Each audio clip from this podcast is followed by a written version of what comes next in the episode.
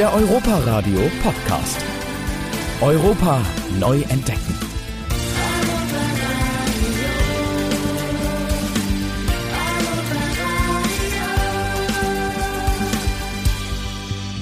Hallo und herzlich willkommen hier zum Europa-Radio Podcast live aus dem Europapark quasi. Wir sitzen im Studio 78 und ich habe heute wundervolle Gäste zu Gast. Einen davon, den kennen wir alle, Herr Dr. Roland Mack. Sie sind Geschäftsführer des Europaparks, wer das noch nicht weiß, und sind die gute Seele des gesamten Park Imperiums, kann man sagen. Der große Visionär, was bei mir hier schon fast ein bisschen für Gänsehaut sorgt. Und eine Frau, die hier noch mit mir zusammen im Raum ist, ist die Dame, die dafür sorgt, dass außerhalb Deutschlands auch bitte jeder weiß, dass es den Europapark gibt. Nämlich die Vorsitzende des Vorstandes der Europäischen Zentrale für Tourismus, Frau Petra Hedorfer. Herzlich willkommen. Ja, vielen Dank. Europäische Zentrale ist vielleicht der nächste Schritt. Deutsche Zentrale für Tourismus. Deutsche Zentrale für Tourismus. Sehen Sie, weil ich habe den Europagedanken hier direkt ausgeweitet. So machen wir das. Das Schöne ist, wir sind ja quasi hier in Deutschland, aber auch gleichzeitig in Europa, dadurch, dass wir heute im Europapark sitzen. Und Sie beide, habe ich gehört, kennen sich ja jetzt doch auch schon ziemlich lange. Erinnern Sie sich noch an die Anfänge, wann Sie sich das erste Mal begegnet sind? Ach, das ist wirklich schon sehr lange her. Ich würde sagen, so zu Beginn unserer Hotelentwicklung, Ende der Mitte, Ende der 90er Jahre äh, kann ich mich noch sehr gut erinnern, dass Frau Hedorfer äh, uns mal für ein ausgedehntes Wochenende zum Erholen besucht hat. Ja, es war gestern, lieber Herr Mack, gefühlt gestern. Und wenn ich sehe, was sich hier alles tut, ich habe wirklich jede Hoteleröffnung, jedes neue Fahrgerät miterleben dürfen und äh, die Gäste auch. Äh, Chapeau für den Erfolg und die Ausdauer. Und ich freue mich sehr, dass ich heute hier eingeladen bin, um über spannende Entwicklungen im Deutschlandtourismus zu sprechen. Ich freue mich da auch sehr drauf. Vor allem, wenn wir mal im Kleinen anfangen. Wir sind hier ja angesiedelt im Schwarzwald. Der Schwarzwald ist ja an sich schon eine der Top-Destinationen Deutschlands. Also ich würde behaupten, in den Top Ten sind wir drin mit dem Schwarzwald. In den Top 10, ähm, ja, der Europapark ist in den Top 10, in den Top 100 auf Platz 2. Unsere Gäste voten jedes Jahr und äh, der Europapark ist tatsächlich in der DNA des Reiselandes Deutschlands, im Mindset der Kunden in Europa, in der Welt ganz vorne mit dabei und äh, freue mich, dass es immer wieder neue Gründe gibt, hierher zu reisen. Frau Hedorfer, wie muss ich mir das vorstellen? Ich komme aus dem Ausland, ich bin Spanier, Italiener und möchte in Deutschland Urlaub machen. Natürlich gibt es Destinationen, die man sich vielleicht vorher raussucht, dass man sagt, ja, ich möchte mal in die Hauptstadt oder sowas.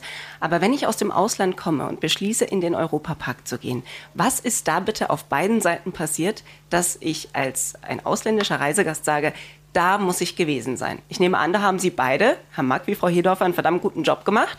Aber wie muss ich mir diese Reihe vorstellen, dass diese Information und dieses Gefühl, das es in mir hervorruft, damit ich unbedingt hierher kommen möchte, wie transportiere ich das von hier in die Welt? Also das Produkt zuallererst muss überzeugen. Ähm, dass das funktioniert, sehen wir an den Millionen Gästen, die jedes Jahr kommen, hier in den Europapark. Ähm, aber ich glaube auch, dass die Destination, das Urlaubsland Deutschland, ähm, das mittragen kann. Unser Image weltweit ist hervorragend. Deutschland gilt als die beliebteste Marke. Man spricht ja heute nicht nur von Consumermarken, sondern eben auch von Reisemarken, Destinationen. Deutschland ist die beliebteste Marke weltweit und viele Standortfaktoren, Kultur und Tourismus. Und da haben wir uns ähm, in den letzten 20 Jahren enorm entwickelt.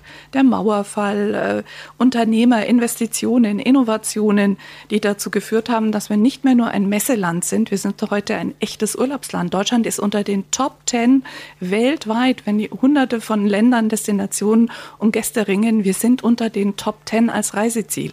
Also Deutschland ist der erste Grund und getoppt natürlich von einem solchen Entertainment-Park äh, wie der Europapark. Familien möchten gerne hier diese Qualität, dieses äh, German Engineering, diese Event-Professionalität ähm, erleben und die Credibility, die Glaubwürdigkeit, die ist da, die hat Deutschland und äh, der Proof ist hier vor Ort. Herr Mack, was schätzen ausländische Gäste Ihrer Meinung nach denn besonders hoch am Reiseziel Deutschland? Denn diese Dinge werden ja bei den Plänen sicherlich eine Rolle spielen, wenn es darum geht, den Europapark weiterzuentwickeln. Ich glaube, Frau Hedorfer hat da wichtige Argumente genannt, die letztlich Gäste aus der ganzen Welt nach Deutschland bringen. Und äh, dass wir als äh, Betreiber einer Freizeiteinrichtung, eines Themenparks äh, in diese Qualität einzahlen, ist sicherlich unser Vorteil. Äh, die internationalen Gäste äh, kommen relativ leicht zu uns. Wir sind ja in, der Nähe zu Frankreich, äh, äh, nicht weit von Straßburg entfernt und auch in der Nähe der Schweiz. Wir sind der Freizeitpark der Schweiz geworden. Äh, damit haben wir schon mal eine Internationalisierung, die uns weit über 50 Prozent ausländische Gäste äh, besorgt und äh, mittlerweile über Internet und über das Reisen der jungen Menschen äh, im Generellen ist es bekannt, äh, welchen Stellenwert der Europapark äh, in der Freizeitbranche einnimmt. Wir kommen ja im Ranking äh, auf Augenhöhe mit Disney und äh, anderen großen Anbietern daher und äh, das schafft Nachfrage und zufriedene Gäste und letztlich auch Wiederholer. Es gibt drei Trigger, sagen unsere Marktforschungsexperten. Kunden suchen Historic Buildings, mhm. haben wir hier, ja, die, äh, die Geschichte, die Deutschland ausmacht, die Monuments, die Landscapes. Ähm, es ist die Quality of Life, also die Lebensqualität, das, was äh, für uns spricht mit der deutschen Gründlichkeit, German Ordnung und Gründlichkeit, machen wir in der ganzen Customer Journey, wenn der Kunde in sein, von der Anreise über die Gastfreundschaft vor Ort ähm, die Experience, die Erlebnisse, das machen wir richtig gut. Das wissen wir aus unseren Kundenbarometern. Und wir haben den dritten Trigger, das sind Natural Landscapes, die äh, Umwelt und Natur. Und ich glaube, das strahlt der Park auch aus. Ja, Sie haben es gesagt, die Hille Mountains, äh, der Schwarzwald, Black Forest, natürlich auch ein Verstärker, der eben für Tourismus, Gastfreundschaft, Tradition, gelebtes Brauchtum spricht. Das alles macht der Park auch aus. Also das sind die drei Hauptgründe, warum Menschen sich für einen Deutschlandurlaub entscheiden. Sie haben ich glaube, vielleicht eins kann man noch dazu fügen, ja. äh, auch die Namensfindung, die wir uns gegeben haben vor nahezu 50 Jahren. Europa war äh, zielweisend für eine Entwicklung, die wir erlebt haben. Und äh, ich erinnere mich da an äh, Umfragen in Straßburg, äh, wo sich ein Franzose eben nicht ganz zu Hause, aber in Europa fühlt. Äh, und das ist auch ein Stück Heimat geworden für ihn. Und ich glaube, da ist auch so im übertragenen Sinne eine Basis für diesen Erfolg gesetzt. Würde ich sofort zustimmen. Herr Max, Sie wissen es, 85 Prozent der Gäste, internationalen Gäste kommen aus Europa in unserem Gästemix. Also es ist eine ganz große, hohe Zahl und wir haben eine hohe Wiederholerquote, also Kundenbindung. Einmal hier gewesen, sehr überzeugt, kommen wieder, kommen mit der Familie. Und das ist ja auch ein Thema, das heute trägt nach der Krise. Meaningful, sagen wir, meaningful, also mhm. wertschätzende Aufenthalte mit der ganzen Familie, Zeit verbringen, äh, Gemeinsamkeit erleben, gemeinsame Erfahrungen sammeln im Urlaub, Spaß haben miteinander und die Leichtigkeit und gleichzeitig vielleicht auch was lernen. Der Park ist ja auch äh, Infotainment, also er liefert ja auch Fakten und Informationen. Also besser geht's nicht. Und er ist in immer mehr Faktoren nachhaltig, was nicht nur mich persönlich freut, sondern was ja auch Sie, Frau Hedorfer, in der Branche immer mehr beobachten. Auch da spielt Nachhaltigkeit eine immer größere Rolle, oder? Ja, man spricht von 44 Millionen potenziellen neuen Gästen für Deutschland, die allein aus den Nachbarmärkten ähm, Interesse zeigen, nachhaltigen Urlaub in Deutschland zu verbringen. Das ist ein großes Volumen. Wir haben tolle Angebote, das Produkt stimmt. Man misst ja ähm, nach Sustainable Development, also Nachhaltigkeitskriterien mhm. heute, wie weit ist ein Land da? Deutschland liegt da unter den Top 5. Was gehört da zu diesen Faktoren dazu, wenn ich fragen darf? Da geht es um Wasserqualität, da geht es um Lebensqualität der einheimischen Bevölkerung, da geht es um äh, Bildung, da geht es um Ausbildungschancen, da geht es um viele Themen. Ähm, nicht nur ökologische, soziale Themen, ökonomische Faktoren, äh, welche Wertschöpfung erzielt ein Land und kommt es der Bevölkerung wieder zugute, was ist die Infrastruktur, haben wir einen nachhaltigen Ausbau von Verkehrsinfrastruktur, ähm, also viele Kriterien. 17 Goals gibt es, die hat die UNWTO, die United Nations of World Tourism Organization, äh, vor vielen Jahren angelegt und jedes Land meldet, wir sind da ganz weit vorne mit. Das heißt, wir haben lange Jahre Gesetzesgebung in Deutschland, die eben Umweltschutz ähm, ganz vorne äh, mit berücksichtigt hat. Mhm. 40 Prozent der deutschen Fläche sind geschützte Flächen. Nationalparke, der Schwarzwald ist ja auch einer. Nationalparke, Naturparke, Biosphärenreservate. Also da ist eine Menge im Angebot, was auch sehr überzeugt. Und ähm, dieser SDG-Index zeigt eben, dass wir im Wettbewerb um Gäste sehr anschlussfähig sind. Also unsere Investitionen äh, des deutschen Unternehmertums, aber eben auch der Gesellschaft trägt jetzt ähm, in diesem neuen Mindset der Gäste weltweit, die suchen eben nachhaltige Reiseerlebnisse und möchten einen Beitrag leisten. Kompensation ist möglich von An- und Abreisen mhm. vor Ort, effizienter Energie, äh, Ressourceneinsatz, regionale Küche, äh, lokale äh, Bevölkerung, die hier mitarbeitet. Das alles zeichnet den Europapark, Herr Mack, doch auch aus. Absolut, Frau Hedorfer. Und äh ich war ja einer der ersten, äh, und da bin ich eigentlich auch ein bisschen stolz drauf, in der Branche, als, äh, auch als Präsident des Weltverbandes, der dieses Thema Umweltschutz, was auf unsere Wirtschaft, unsere Industrie zukommt, recht früh erkannt habe und habe in allen Gremien und immer wieder dafür geworben, dass wir dieses Thema ernst nehmen und wurden ein Stück weit von den Amerikanern belächelt. Äh, heute hat sich das auch gewandelt und äh, man denkt mittlerweile auch in den Parks ökologischer Umwelt äh, näher. Und Sie haben ein paar Stichworte gesagt, die mir äh, dann auch gleich die Idee gebracht haben, dass wir nicht nur hier ein Erholungsort geworden sind, zertifiziert und äh, auch als ein familienfreundliches äh, oder das familienfreundlichste Unternehmen in Deutschland äh, ausgezeichnet. Alles Dinge, die äh, einzahlen und ich glaube, auch wir sind nicht nur Deutschland 40 Prozent äh, geschützte Flächen, auch der Europapark ist umgeben von geschützten Flächen. Die Bannwälder hier der Raum zwischen Europapark und dem Rhein ist Naturschutzgebiet. Wir haben das größte zusammenhängende Elzwiesengebiet, Naturschutzgebiet südlich des Parks. Ist dann ein bisschen hinderlich, wenn man größer werden will, aber die Gäste spüren natürlich, dass sie in eine grüne Oase kommen und deshalb hat der Gartenbau, die Gartengestaltung schon immer eine ganz große Bedeutung gehabt bei uns. Und Sie finden ja auch von Jahr zu Jahr immer wieder die Möglichkeit, Neuerungen hier zu integrieren, ohne dass man die Fläche jetzt groß ausbaut. Ich meine, wir haben Freizeitparks in Europa, die flächenmäßig zwar größer sind, aber lange nicht so viel zu bieten haben wie der Europapark. Das sagt ja auch, dass Sie das durchaus richtig machen, wie Sie es machen. Und äh, was in Zukunft kommt, bleibt dahingehend spannend. Die Frage ist, wie sich die Reisewelt als solches verändert bei uns in Deutschland, beziehungsweise was die externen Gäste aus dem Ausland angeht, aber auch wie wir selbst verreisen. Innerhalb Deutschlands sind wir in den vergangenen Jahren ja recht viel gereist, weil uns aber auch nicht viel anderes übrig blieb, muss man auch so sagen. Das ist was, was einen ja ein Stück weit auch wieder der Heimat selbst näher gebracht hat. Ist das eine Entwicklung, die wir beibehalten werden oder wird sich das Reiseverhalten eher wieder Richtung Ausland richten, Frau Hedorfer? Ich glaube, ein gesunder Mix äh, trägt jede Destination. Ähm, Tourismus ist ja immer auch Völkerverständigung, das heißt andere Kulturen kennenlernen, trägt sicherlich zur Stabilität und gegenseitigem Verständnis und Toleranz bei. Das ist ja diese soziale äh, Komponente, gesellschaftliche, die der Tourismus auch immer äh, mit ähm, ja, erfüllen kann. Ähm, deshalb finde ich es richtig und es ist ja ein Menschenrecht, Grenzen überschreiten zu mhm. können, mhm. in der UN-Charta auch hinterlegt. Also spricht nichts dagegen, dass Menschen die Welt kennenlernen, dass äh, Gäste aus der ganzen Welt nach Deutschland kommen und natürlich der Deutsche auch, wir sind ein großes Land, sein eigenes Land kennenlernen kann.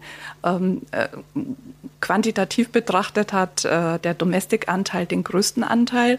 Dann käme schon Mallorca. Wir wissen ja, dass äh, Millionen äh, Deutsche auch gerne nach Spanien fahren, was auch schön ist und richtig und überhaupt in die Welt. Wir sind ja die Reiseweltmeister. Über 100 Millionen Reisen waren es ja, die die Deutschen noch vor der Krise in die ganze Welt unternommen haben. Und äh, das ist auch für viele Destinationen ein Wirtschaftsfaktor. Mhm. Also insofern die Stabilität auf ähm, Gäste, die von fern kommen, die im eigenen Land Urlaub machen und auch andere Menschen besuchen und Destinationen, ist sicherlich immer äh, eine gute Balance. Jetzt haben wir in Osteuropa, wenn wir mal rüberblicken, durch den Krieg in der Ukraine erstmal was, was uns nach der ganzen Corona-Zeit ja einen weiteren Schlag verpasst hat, wahrscheinlich auch touristisch gesehen, wäre jetzt was, was man als Außenstehender wahrscheinlich denkt. Sie haben den Einblick darin. Wie sehen Sie denn Europa als äh, Ost, gerade Osteuropa als Quellmarkt jetzt auch angesichts des Ukraine-Krieges? Also natürlich gilt unsere Solidarität, das möchte ich hier allen Hörern auch sagen, den Betroffenen. Dieser fürchterliche Krieg muss äh, hoffentlich zeitnah ein Ende finden, wenn ich das so postulieren darf. Fürchterlich für Menschen äh, unter diesen Umständen zu leben. Wenn wir unsere Bilanzen betrachten, kann man sehen, dass es einen kurzfristigen Einbruch gab, unmittelbar Ende Februar insgesamt aber die Nachfrage diesen Sommer nach Deutschland, aus Polen, aus Tschechien, aus Ungarn, äh, aus äh, den Balkanländern nach wie vor sehr hoch ist. Mhm. Also das Interesse, Deutschland zu bereisen, ist groß. Die Buchungslage ist sehr stabil und äh, greift sogar an die 19er Werte in einzelnen Quellmarkten an. Also wir sind wieder dort, wo wir äh, noch vor dem Einbruch waren, was gut ist. Ähm, ich will aber auch sagen, dass wir natürlich äh, sehr viele russische Gäste hatten in den vergangenen Jahren, die auch in vielen Kurorten und Destinationen in Süddeutschland, aber auch in der Hauptstadt ähm, sehr gern gesehene Gäste waren in mhm. der Hotellerie und Gastronomie. Und ähm, das ist natürlich auch eingebrochen. Ja, also das sind ungefähr zwei Prozent äh, vom gesamten Aufkommen, die uns in der Tat im Moment fehlen. Aus welchen Ländern erwarten Sie denn dann in den nächsten Jahren vielleicht eher ein größeren Zuwachs an Touristen für Deutschland, wenn es an anderen Stellen wegbricht? Lässt sich das sagen? Gibt es da Tendenzen? Ja, ähm, also insgesamt kann man sagen, wir sind ja immer noch ein junges äh, Reiseziel, also mhm. ein Urlaubsland, äh, the new kid on the block. Ähm, wir waren eben, habe es vorhin gesagt, sehr beliebt als Messeland, als Geschäftsreiseziel, als Kongressdestination. Da sind wir unter anderem ja Weltmarkt- und Europaführer in diesen Segmenten. Wir sind es im Übrigen auch im Kulturreisesegment. Und warum zähle ich das auf? Weil ich denke, dass wir Chancen haben, diesen Weg weiterzugehen, achtsam mit nachhaltiger Entwicklung. Mhm diesen Gästepfad auszubauen. Die Chancen und Potenziale sind groß. Die Sympathie hat Deutschland in Europa. Wir liegen mitten in Europa, sind verkehrstechnisch gut zu erreichen. Also gibt viele Prés, ähm, die mich hoffen lassen. Wir hatten vor der Krise noch eine Schätzung, dass wir quantitativ von damals 2019 noch 90 Millionen Übernachtungen internationaler Gäste noch ein Potenzial für weitere 50 Millionen haben. Mhm. Und darf ich sagen, weil ich höre es oft, das ist keine Angst vor Overtourism, die ich da habe. Das Land ist groß. Wir haben jede Menge äh, Destinationen, die auch Gäste beherbergen können. Die Auslastung ja. ist nicht überall 100 Prozent. Ähm, insofern, da ist Potenzial und äh, die Nachfrage ist groß. Und ich glaube, dass äh, die Beschäftigungseffekte, drei Millionen Beschäftigte mhm. in Deutschland im Tourismus, auch dafür sprechen, hier ähm, für Beschäftigungssicherheit und weitere Entwicklung der Destinationen im Gästemix äh, zu sorgen. Das teilen Sie vermutlich, Herr Mack, oder? Absolut. Äh, wir sind auch wieder auf dem Weg nach vorne und haben äh, äh, beachtliche Besucherzahlen. Äh, das Online-Ticketing war natürlich eine neue Herausforderung für uns. Jeder, der jetzt in den Park kommt, äh, benötigt ein Online-Ticket. Da habe ich ein bisschen Sorge gehabt, ob auch die ältere Bevölkerung damit klarkommt. Aber es war wirklich äh, ein Lerneffekt, dass man digital sehr gut unterwegs ist und wir natürlich auch Besucherströme steuern können jetzt mit dem Online-Ticket und neue Möglichkeiten finden für die Vermarktung und auch für die Kapazitätssteuerung. Unsere Märkte sind im Grunde genommen stabil geblieben. Es ist ein starker Anstieg aus der Schweiz spürbar, das mhm. muss man sagen. Die Schweiz war extrem verhalten, auch in der Phase nach äh, der Öffnung in der Corona-Zeit. Äh, die waren einfach verunsichert, was wird von mir an der Grenze verlangt, welche Papiere werden benötigt, welche Nachweise muss ich unter mhm. Umständen zeigen, dann bleibe ich lieber zu Hause. Das haben wir echt gespürt. Wir sind äh, deutlich abgebrochen in äh, 20 und 21, aber das, wir sind jetzt wieder auf den Zahlen. Und ich habe letzte Woche gelesen, dass wir das nachgefragteste Ziel nach Mallorca, das Stichwort ist ja auch schon gefallen, in der Schweiz gefragt sind äh, für den Sommerurlaub äh, in der Nähe der Schweiz. Was hervorragend ist, kann man sagen, dass sich die Schweizer jetzt umso mehr freuen, dass sie wieder hier sind? Spüren Sie das aus den europäischen Nachbarländern, dass die, dass die Lust und der Wille jetzt auch einfach noch stärker ist, gerade nach den vergangenen zwei Jahren zu sagen, so, und jetzt gehen wir wieder in den Europapark und jetzt machen wir es uns da richtig schön und dann bleiben wir auch gleich über Nacht und so? Absolut. Und äh, ich erinnere mich an den ersten Öffnungstag nach der ersten Pandemiephase. Ich habe noch nie so viele lachende und fröhliche Menschen gesehen wie an diesem ersten Tag, als wir mhm. aufgemacht haben, die mir die Hand geschüttelt und sich bei mir bedankt haben. Ich konnte ja gar nichts dafür, dass wir wieder aufmachen äh, konnten. Das war ja eine staatliche Anordnung und äh, das war dabei war zu spüren, dass äh, dieses Geschäftsmodell Kurzreisen äh, für die ganze Familie aus, sei es als Tagesreiche oder auch als Kurzurlaub, absolut im Trend steht. Und das hat mir auch die Kraft gegeben, in der Pandemie an die Zukunft des Unternehmens zu glauben. Und wir haben dann nach kurzer ja, Pause, Baustellen einzustellen, sofort wieder Gas gegeben, neue Baustellen eröffnet und den Park in der Expansion weiter betrieben. Herr Mack, wenn ich da nochmal ähm, anschließen darf, Sie haben es angesprochen. Ich denke, bei all den Gästen, die wir täglich erwarten, ist eins ganz wichtig, äh, Komfort, Convenience und eine elegante Besuchersteuerung, Besuchermanagement, digitale Systeme, die dem Kunden nicht nur äh, möglicherweise Sicherheitssorgen, ja, also hygienische Themen, die nach Corona auch äh, international nach wie vor auch im Mindset, im Kopf der Verbraucher mhm. sind, besser abzufedern. Also Abstand, Steuerung, Warteschlangenmanagement sind wichtige Themen. Ähm, das machen wir gut in Deutschland. Ähm, und das sollten wir auch stärker noch kommunizieren. Aber die Digitalisierung, die Convenience, der Anspruch der Gäste, sie fragen, was suchen die jetzt? Mhm. Die möchten ein perfektes Urlaubserlebnis, das an allen Touchpoints, wenn der Kunde eincheckt, wenn er in der Gastronomie ist, wenn er seine Entertainment-Stops äh, äh, macht, dort möchte er ähm, tailor-made, also auf ihn abgestimmt, individuelle ähm, Gästebetreuung haben. Und das erfordert nicht nur Digitalisierung, das erfordert auch professionelle Mitarbeiter, sich mit diesem Thema äh, und diesen Skills weiterzuentwickeln. Also das ist nicht nur auf Gästeseite ein Change, sondern auch hier äh, bei den Leistungsträgern vor Ort. Und wir sind ja nun mal ausgewiesen äh, in der Hotelfach, äh, in der Ausbildung, in den Schulen, in unserem dualen Bildungssystem sind wir, was das angeht, äh, auch ganz vorne und mhm. das stärker auszuspielen und diese Glaubwürdigkeit auch in die Kommunikation, in Storytelling, in den sozialen mhm. Medien mit reinzunehmen, ähm, dem Mitarbeiter vor Ort, der Dienst am Kunde tut, auch mal ein Gesicht geben, dem Kunden diese Sicherheit geben, dass dort ähm, Gastfreundschaft und äh, auch die Bereitschaft da ist, dem Kunden ein schönes Urlaubserlebnis zu geben. Das ist, glaube ich, die Aufgabe, die vor uns liegt. Und das wird eine sehr spannende Angelegenheit, sicherlich auch eine sehr schöne. Sie haben eben gesagt, was der Reisende an sich sehr schätzt, wenn er denn reist.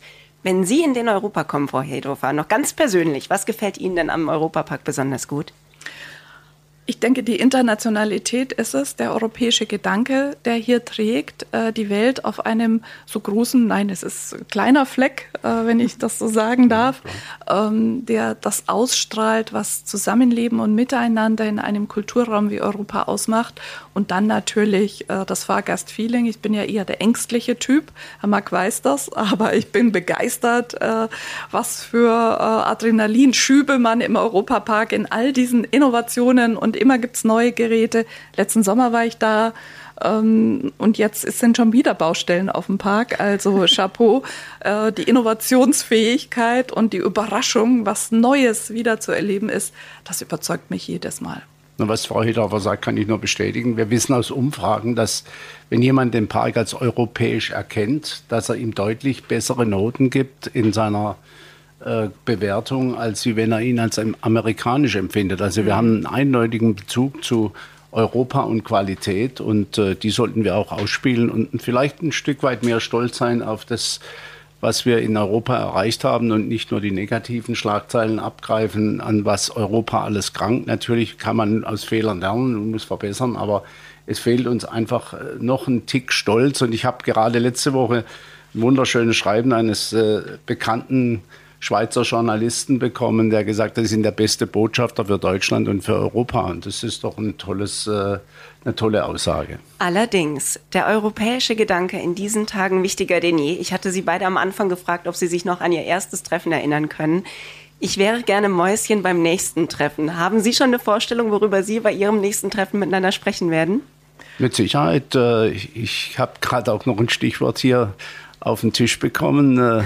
Äh, es ist schon wieder fast nicht mehr so innovativ, als obwohl es noch nicht mal eröffnet ist. Das ist unser neues Restaurant, das Restaurant der Zukunft, Adrenalin. Mhm. Da werden wir die Gastrowelt auf den Kopf stellen. Da wird ganz Deutschland und über die Grenzen hinaus äh, von uns gesprochen werden. Ich weiß auch, dass internationale Kunden sich schon für diesen Gastrotyp, dieses emotionale Gastronomieereignis äh, freuen und äh, kaum erwarten können, die erste Tour mitzumachen und das zu erleben. Es ist wirklich eine Innovation, die, äh, die äh, autonomes Fahren, da kommt die Kernkompetenz von MacRides, von unserem Produktionsunternehmen, mhm. voll zum Tragen.